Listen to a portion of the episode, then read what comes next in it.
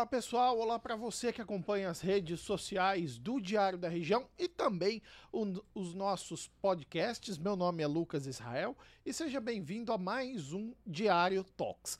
Ainda falando a respeito das eleições de 2022 que chegaram ao final no seu primeiro turno, mas nós já conhecemos os nomes dos deputados federais, estaduais e também dos senadores que vão aí ocupar os cargos né, no legislativo pelos próximos quatro anos, no caso dos deputados, e oito anos nos casos dos senadores. Nesta terça-feira, a gente recebe um convidado bastante especial que dispensa maiores apresentações. O ex-prefeito Valdomiro Lopes, do PSB, eleito aqui por São José do Rio Preto. Boa tarde, Valdomiro. Boa tarde, boa tarde, uma alegria estar aqui. Obrigado boa pelo tarde. convite.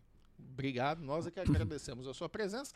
E é sempre bom a gente lembrar. Essa entrevista está sendo transmitida ao vivo pelo Facebook, mas estará disponível também aí nos players de áudio do Diário da Região, pelo Spotify, Google Podcasts e outros. E para introduzir o nosso convidado, que dispensa apresentações, mas é sempre bom a gente fazer aí a apresentação completa. Valdomiro Lopes da Silva Júnior, 68 anos, estou errado? Tá certo, tá, tá certo. certo três mandatos como vereador aqui em São José do Rio Preto, inclusive batendo o recorde de votação de um vereador na época, mais três mandatos como deputado estadual e dois mandatos como prefeito aqui da cidade. Valdomiro, é, qual é o sentimento do senhor aí, depois de 14 anos, né, retornar à Assembleia Legislativa de São Paulo? Você saiu da Assembleia Legislativa no final de 2007 para assumir o cargo de prefeito em 2008.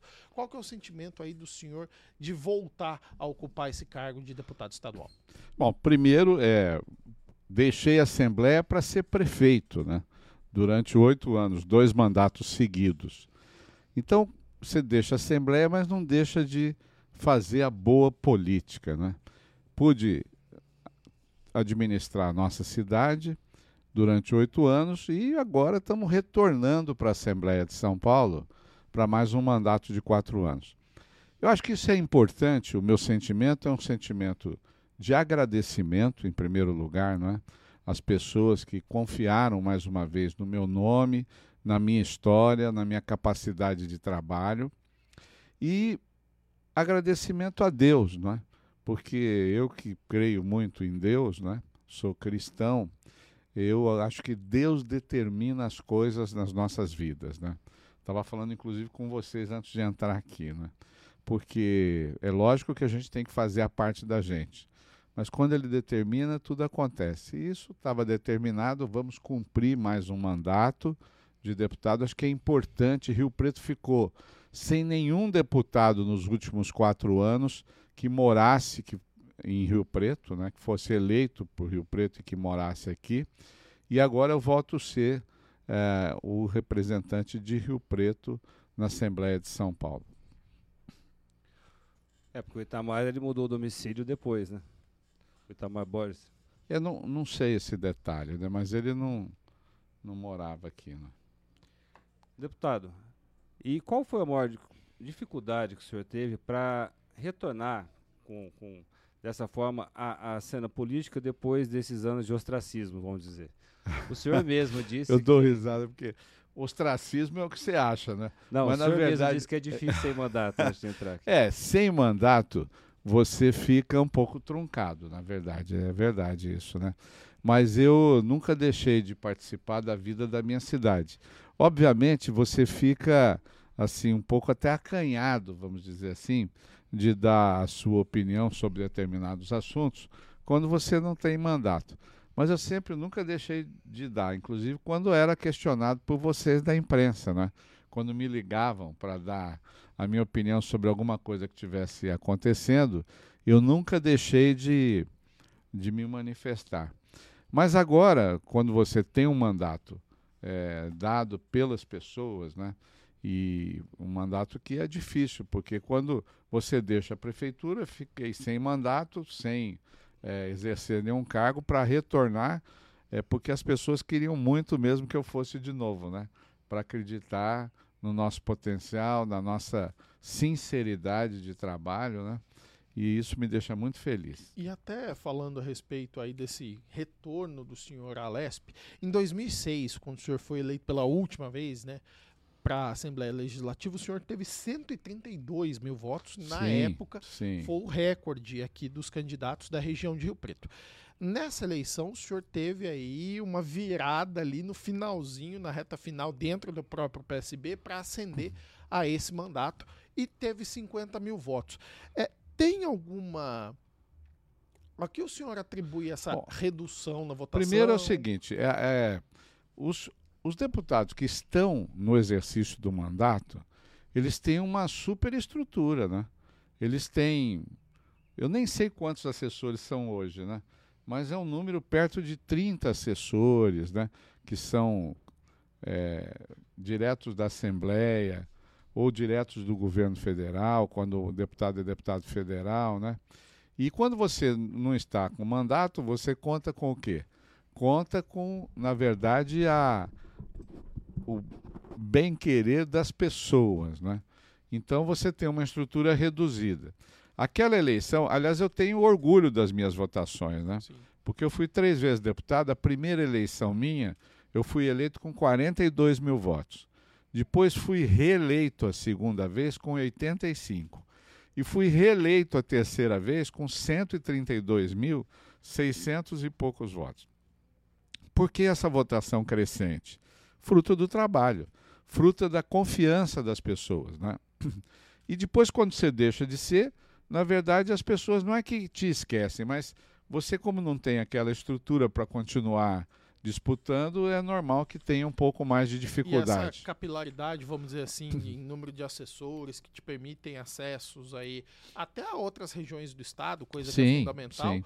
Na opinião do senhor, é, é- é Olha, básico, né? Não é. O que aconteceu é o seguinte: mudou a lei eleitoral. Né? A lei eleitoral foi mudada pelos próprios deputados federais para que inibisse, na verdade, a renovação. Essa é a minha visão verdadeira. Né? Porque, veja bem, antes a campanha eram 90 dias de campanha. Agora se reduziu a campanha para 45 dias, mas na verdade não são 45 dias, são 30 dias, não é? Então, em 30 dias, quem tem mandato, quem está no exercício do mandato, ficou durante quatro anos propagando o seu trabalho e tal. Quem não tem mandato, como era o meu caso que estava fora do mandato, você não tem esse prazo. Então, tem que fazer campanha em 30 dias, não é? tem que divulgar. O grande desafio das pessoas é saberem que você é candidato, por incrível que pareça. Né? Eu, no dia da eleição, no dia da eleição, agora, dia 2 de outubro, eu andando pelas ruas, encontrei pessoas que já tinham votado e falaram, mas não sabia que o senhor era candidato, por incrível que pareça. Então, é uma coisa assim, é um desafio, né? É um desafio muito grande. Fora isso, no meu caso específico, eu sofri, na verdade, uma oposição muito grande dos meus adversários, né? Mas aqui em Rio Preto, é, Rio Preto sempre fui muito, muito querido pelas pessoas e muito, na verdade, prestigiado pelos eleitores de Rio Preto. E mais uma vez, eu completei os votos na região, mas Rio Preto é que me deu essa nova eleição. O senhor teve 28 mil, né? 923 votos em Rio Preto. É, praticamente 29 mil votos. Essa, essa que o, senhor, que o senhor disse, agora voltando justamente até o mandato. O senhor citou, por exemplo, durante esse período sem mandato, que haviam ah, pessoas que, que gostariam, inclusive houve um, um- o senhor ficou por um período que poderia ser candidato a, a prefeito em 2020 novamente, não foi. Já olhando do que dois anos, que é o senhor já pode colocar o senhor como pré-candidato a prefeito de Rio Preto? Não, eu, na verdade, eu quero exercer o meu mandato de deputado fortemente. Quero ajudar Rio Preto a recuperar coisas que perdeu. Não é?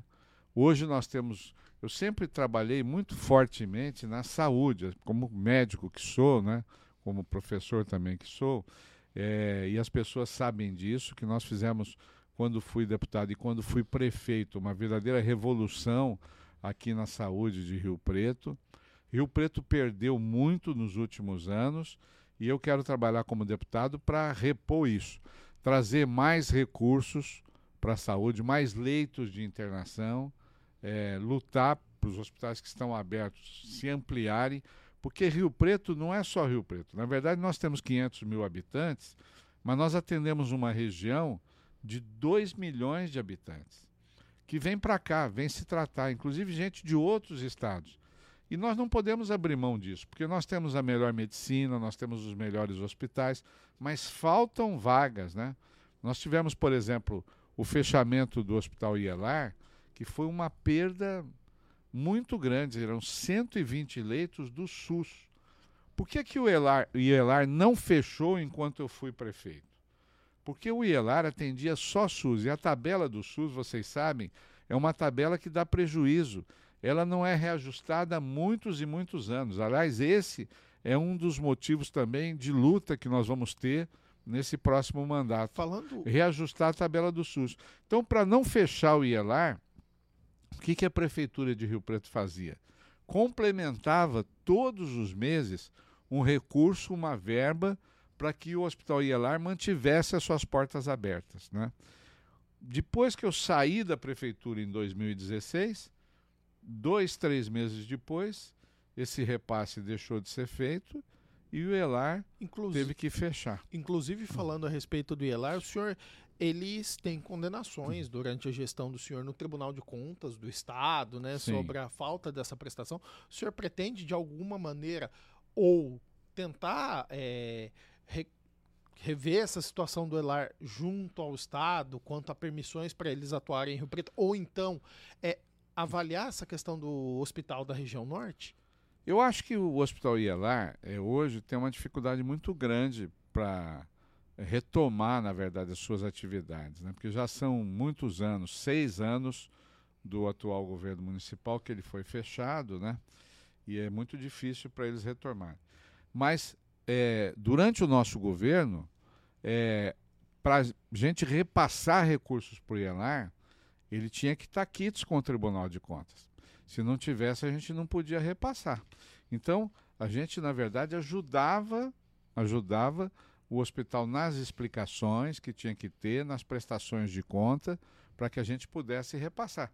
Porque se não fizesse isso, não era possível repassar para o hospital esses recursos que mensalmente a gente repassava, para mantê-lo aberto. Né? para mantê-lo aberto. O senhor citou inclusive as dificuldades aí uh, de não ter deputados da cidade. O senhor acha então que Rio Preto perdeu demais nesses últimos quatro anos? Com certeza. Ainda mais por ter vivido os dois lados da moeda, seja como o chefe do executivo que precisa dos deputados, seja como Sim. os deputados.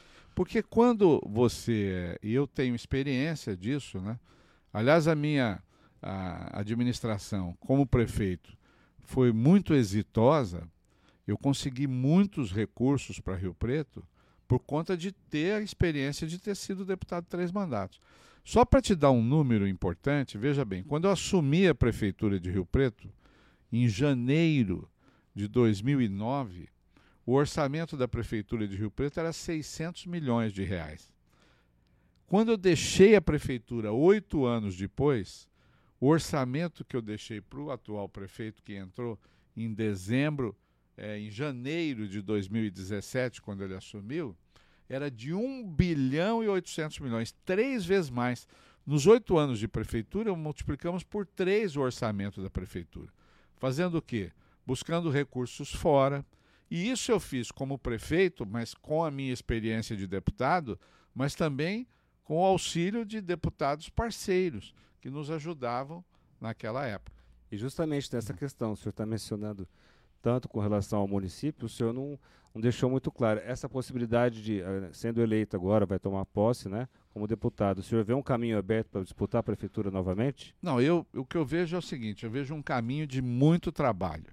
Muito trabalho pelas pessoas, por Rio Preto, pela região, ser esse deputado atuante no exercício do meu mandato como deputado. O que eu penso é isso. Quero, queria ser deputado de novo, por isso saí candidato e vou trabalhar muito como deputado em todas as áreas, mas na área da saúde, muito especialmente, e na área da assistência também social. Porque quando eu digo assistência, eu tive agora me reunindo, por exemplo, com o Hospital Bezerra de Menezes. o provedor do Hospital Bezerra de Menezes, ele foi franco a dizer, falou, está lá na internet, né? Agora nós temos uhum. também o nosso canalzinho lá na internet, no nosso Facebook. Se as pessoas quiserem acessar, podem ver lá.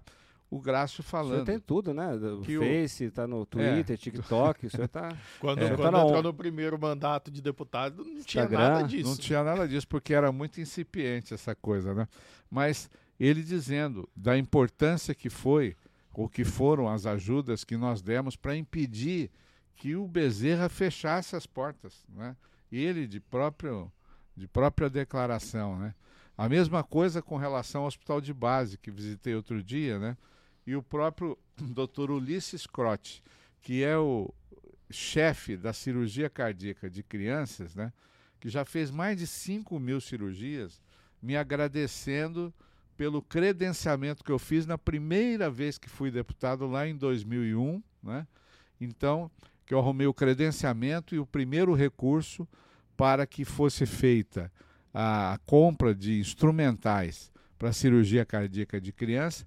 E Rio Preto foi a primeira cidade do interior do estado de São Paulo a ter um serviço credenciado para operar coração de criança.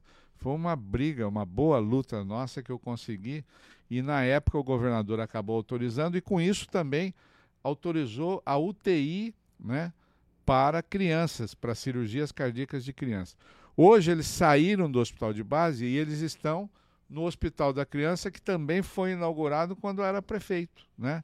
Então lá no andar do hospital, o doutor Ulisses até é, me agradeceu publicamente nesse vídeo também, lembrando essas coisas importantes do trabalho que nós fizemos.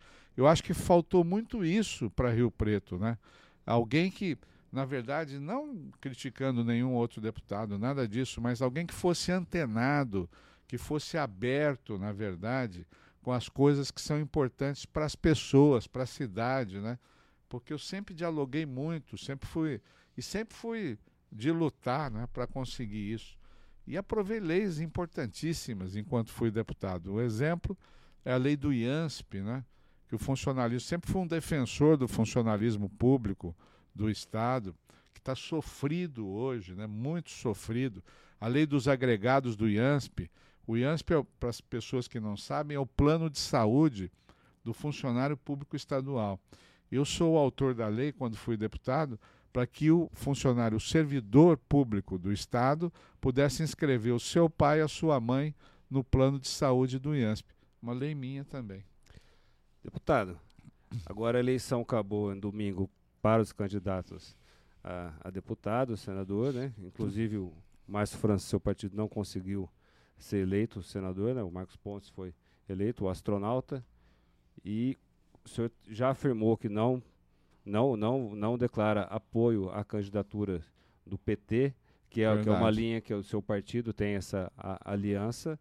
É, o senhor não vai fazer uma campanha para, para no governo do estado para o Haddad ou declarar apoio à questão dentro dessa linha partidária ao candidato ex-presidente Lula, ou se vai permanecer neutro? Ou mesmo o Fernando Haddad, né?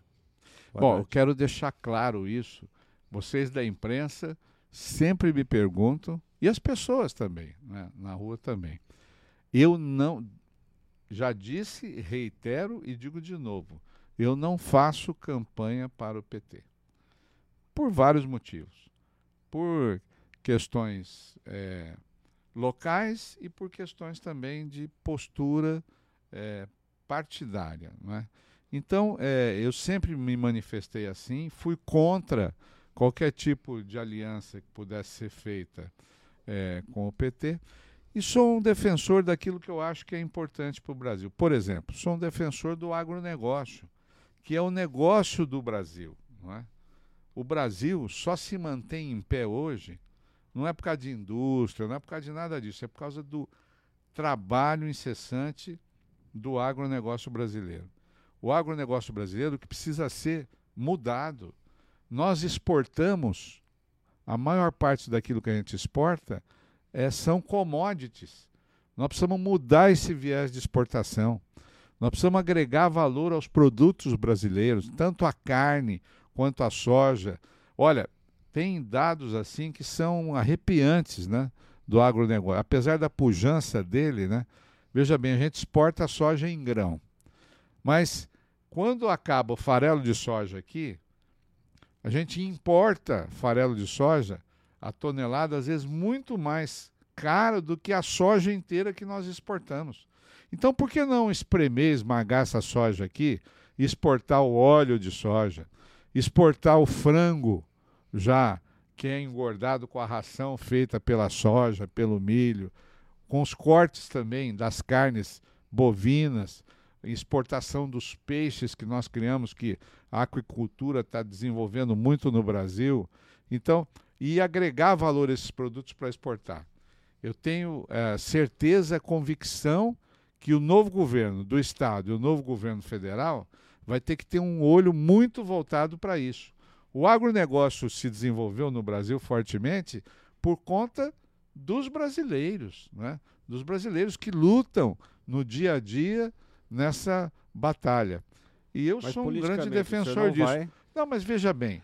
E eu, contrário, eu... o senhor pretende declarar apoio ao Tarcísio de Freitas, Deixa ao governo do Estado? Ou eu, o que eu vou fazer é o seguinte: Bolsonaro? ainda essa semana, ainda essa semana, eu vou é, expor de novo para as lideranças do partido o que, eu, o que eles já sabem, mas não custa lembrar que eu não faço campanha para o PT. Mas o senhor declarou apoio, enquanto prefeito, para então candidata Dilma.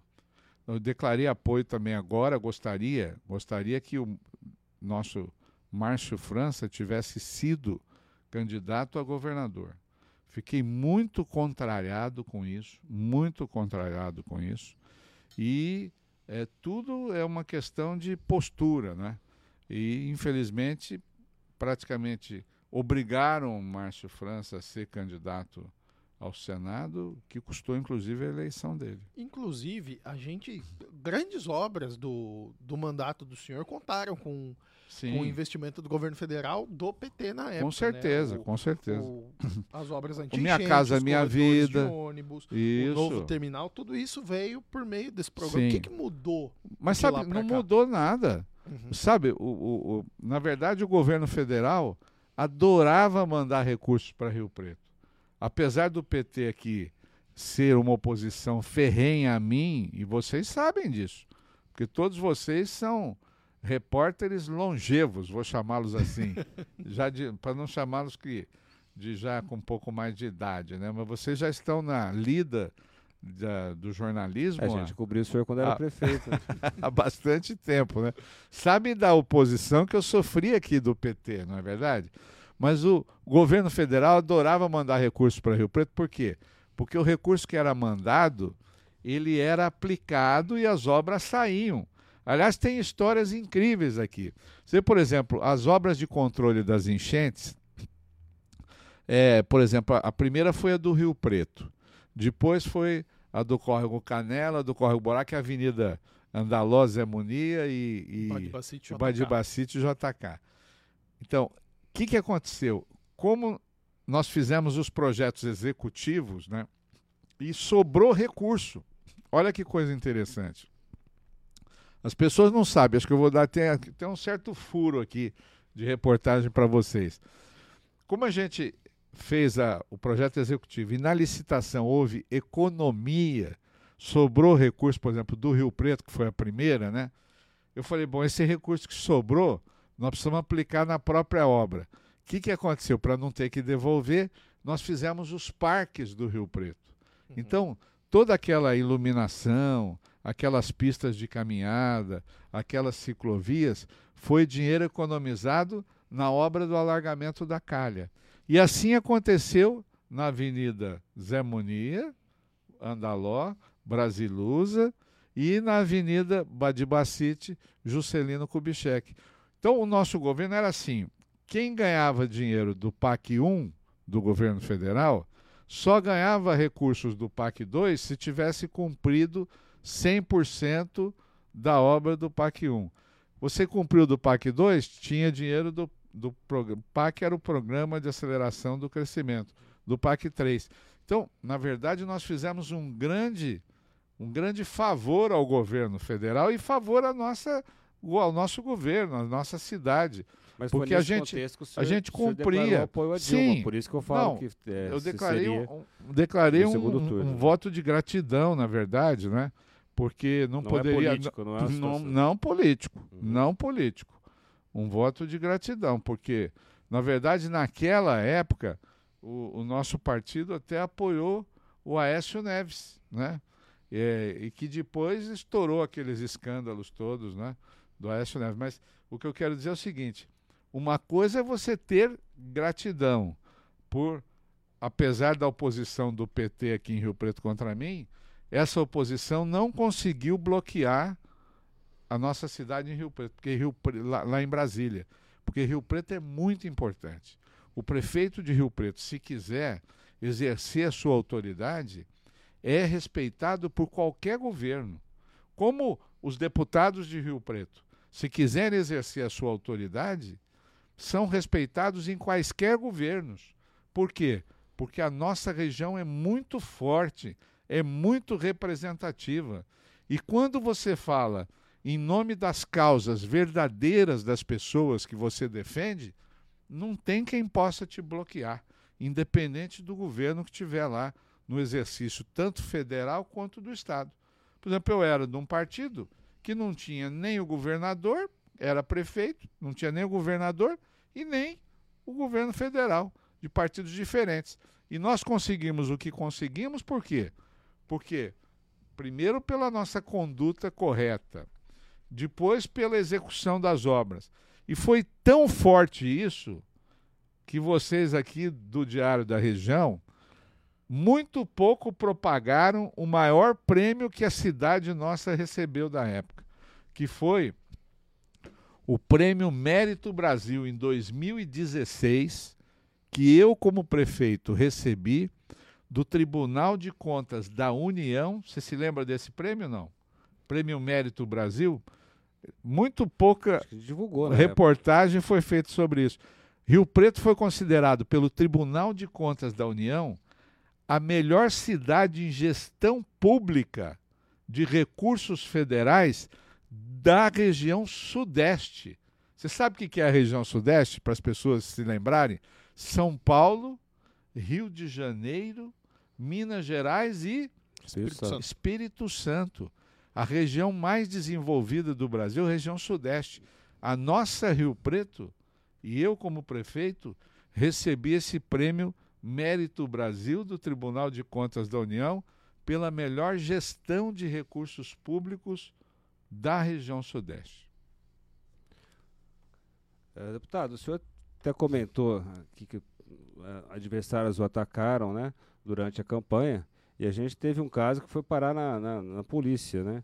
É, os asse- o assessor do senhor registrou o boletim de ocorrência por causa de nu- numa feira onde iria ocorrer uma feira, uma distribuição é, de santinho que seria é, Santinhos suposta- não. é, santinho, não, Panfletos. panfletos, com- Panfletos com acusações, né? Acusações Isso. mentirosas. que seriam do, de, de- de filiados do Republicanos. É, esse caso foi registrado na polícia. O senhor, lembrando, de, falando de uma condenação que o senhor teve, né? Esse caso está na polícia. Que, que, que anda, o senhor está acompanhando o A poli- andamento? Não, que, não estou acompanhando, que o senhor mas aguarda que vai os ocorrer desdobramentos naturalmente vão acontecer. O que acontece é o seguinte: é, durante a apresentação de documentos para registro de candidatura, todos os candidatos apresentam as suas certidões de registros, né? E houve dúvida sobre uma certidão da minha candidatura. E o Tribunal Regional Eleitoral falou: olha, vamos exigir explicações sobre essa eh, candidatura referente a esta certidão, ou uma ou duas certidões lá.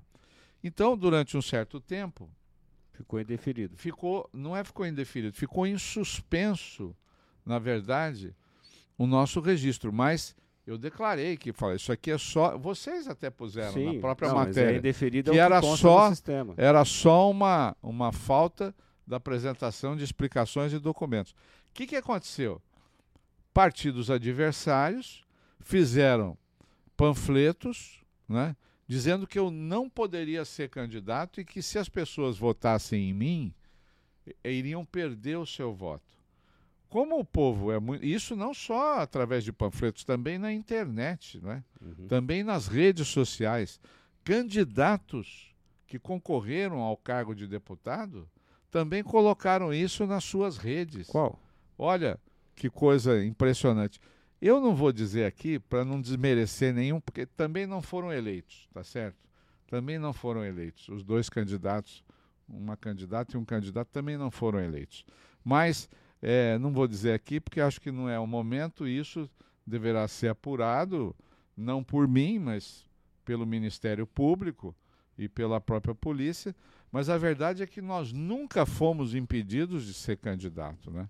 Tanto que ganhamos a eleição. Mas isso, com certeza, nos prejudicou. Porque algumas pessoas, principalmente as mais simples, e o meu eleitor, o eleitor forte, né, é o eleitor mais da periferia de Rio Preto, por conta das grandes obras que nós fizemos, inclusive na habitação, muitos deles se sensibilizaram e perguntavam para mim: mas o senhor pode. Lógico que sou candidato, lógico que serei candidato, lógico que a nossa tanto que, quando apresentaram, o nosso jurídico apresentou as explicações, foi deferido o nosso registro e estamos aqui eleitos com o apoio das pessoas e as bênçãos de Deus. Com certeza teríamos tido muito mais votos, né? Porque muitas pessoas se impressionam com isso. O senhor acha que esse Mas... ataque interferiu até na sua votação? Ah, sim, com certeza interferiu. Mas quando Deus determina as coisas, né? E eu sou muito, acredito muito em Deus. Deus determinou que a gente seria vitorioso, né?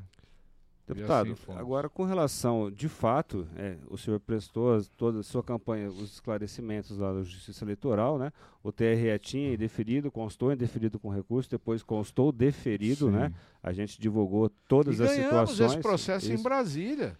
Então, está tá, tá em recurso. Está em recurso, mas recurso. Agora sim. Existe alguma possibilidade que existe uma condenação no tribunal, questão de aprovação de leis de cargos considerados irregulares do senhor assumindo um mandato? Para deixar claro, até porque muita gente também vai continuar, do jeito que fizeram panfletos, vão continuar perguntando isso. É. É, o senhor acredita então, que então você... durante o mandato o senhor pode ter alguma decisão da justiça transitada em julgado, como se diz, né? mantendo eventual condenação que já existe no segundo grau?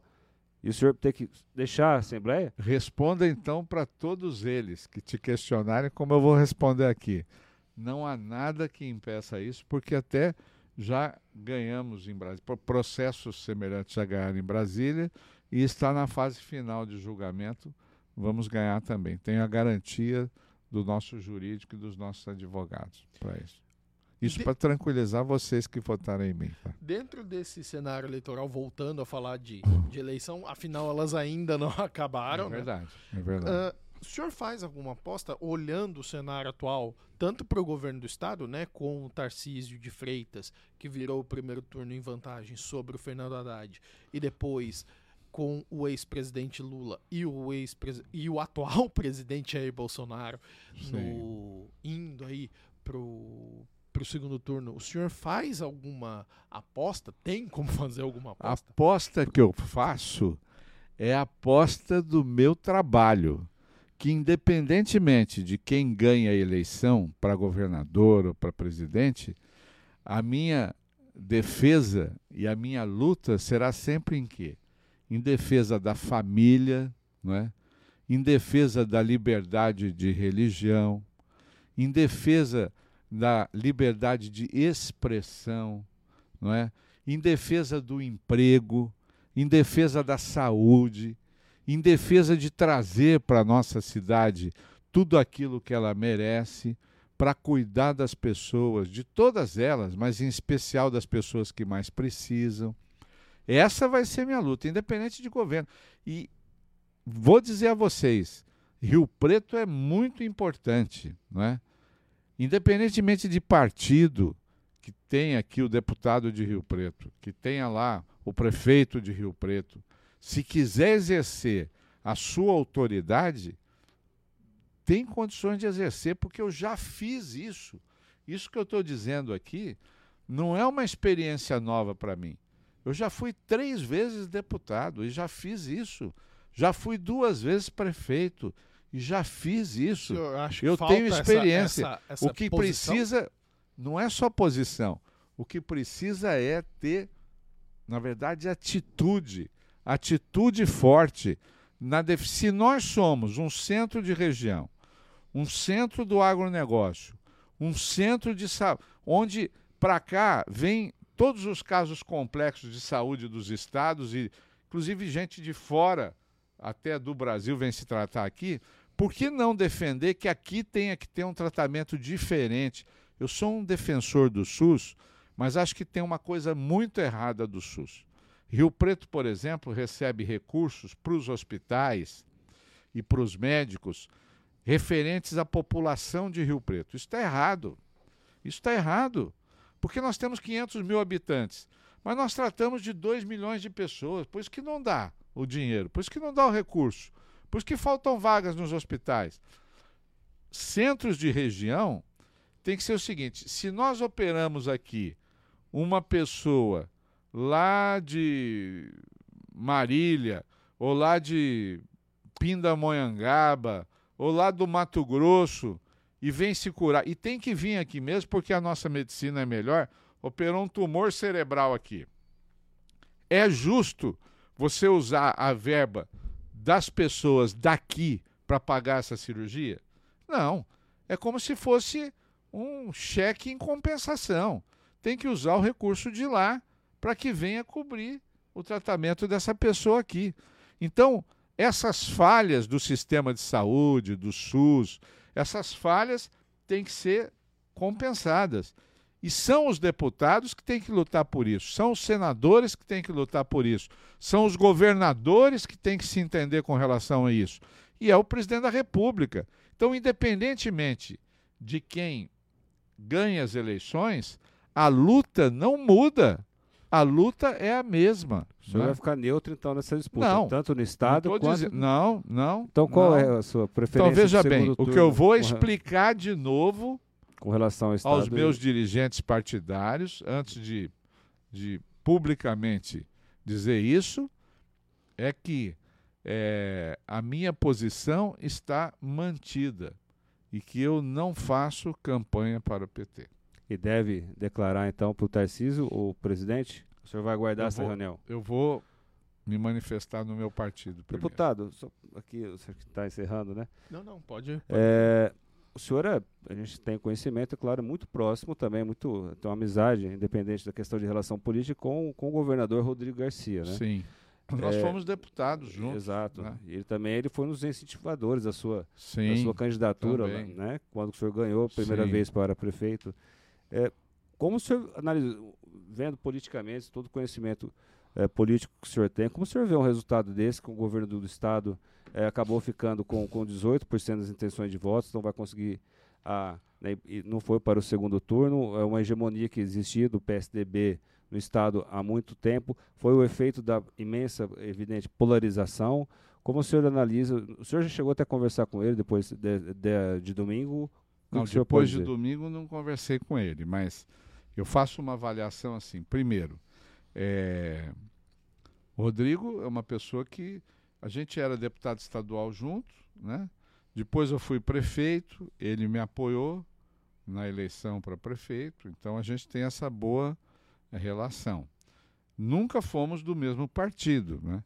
Mas as pessoas não, não precisam ser do mesmo partido para se relacionarem bem. Eu acho que ele, ele cometeu alguns equívocos. Primeiro grande equívoco dele foi ter mudado de partido e ir para o PSDB.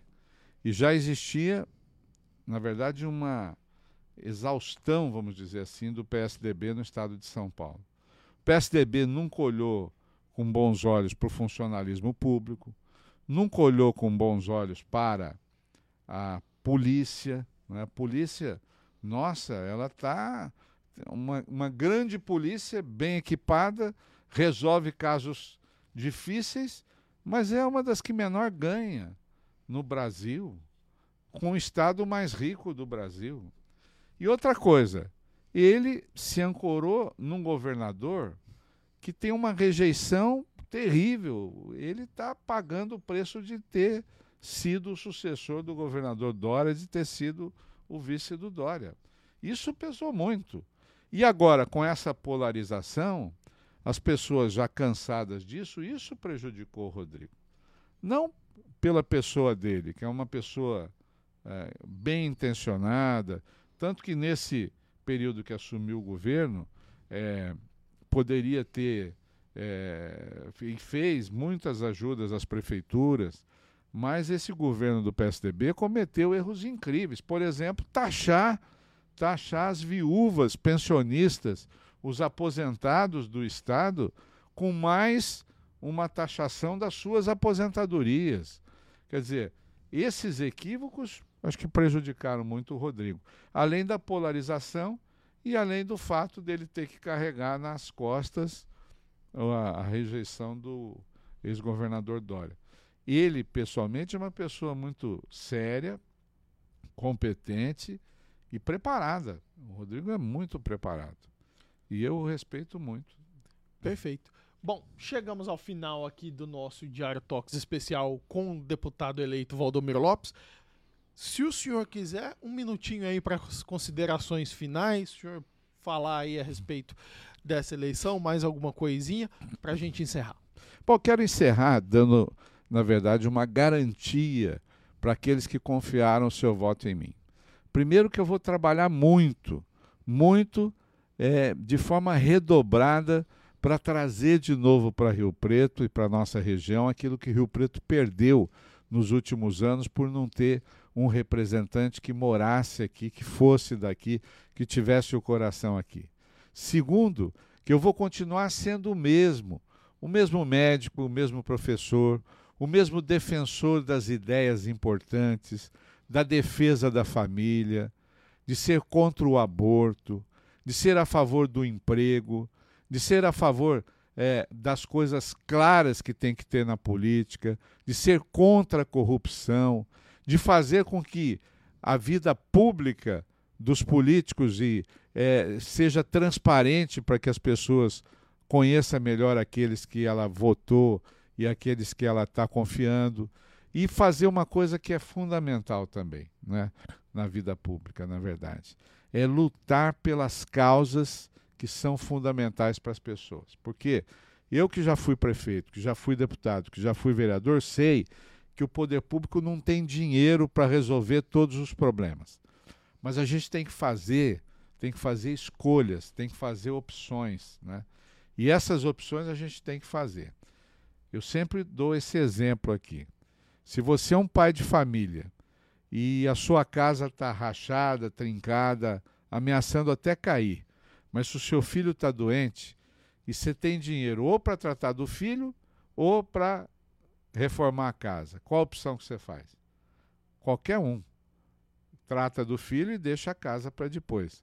Assim tem que ser o pensamento do político, do poder público, do administrador, do deputado.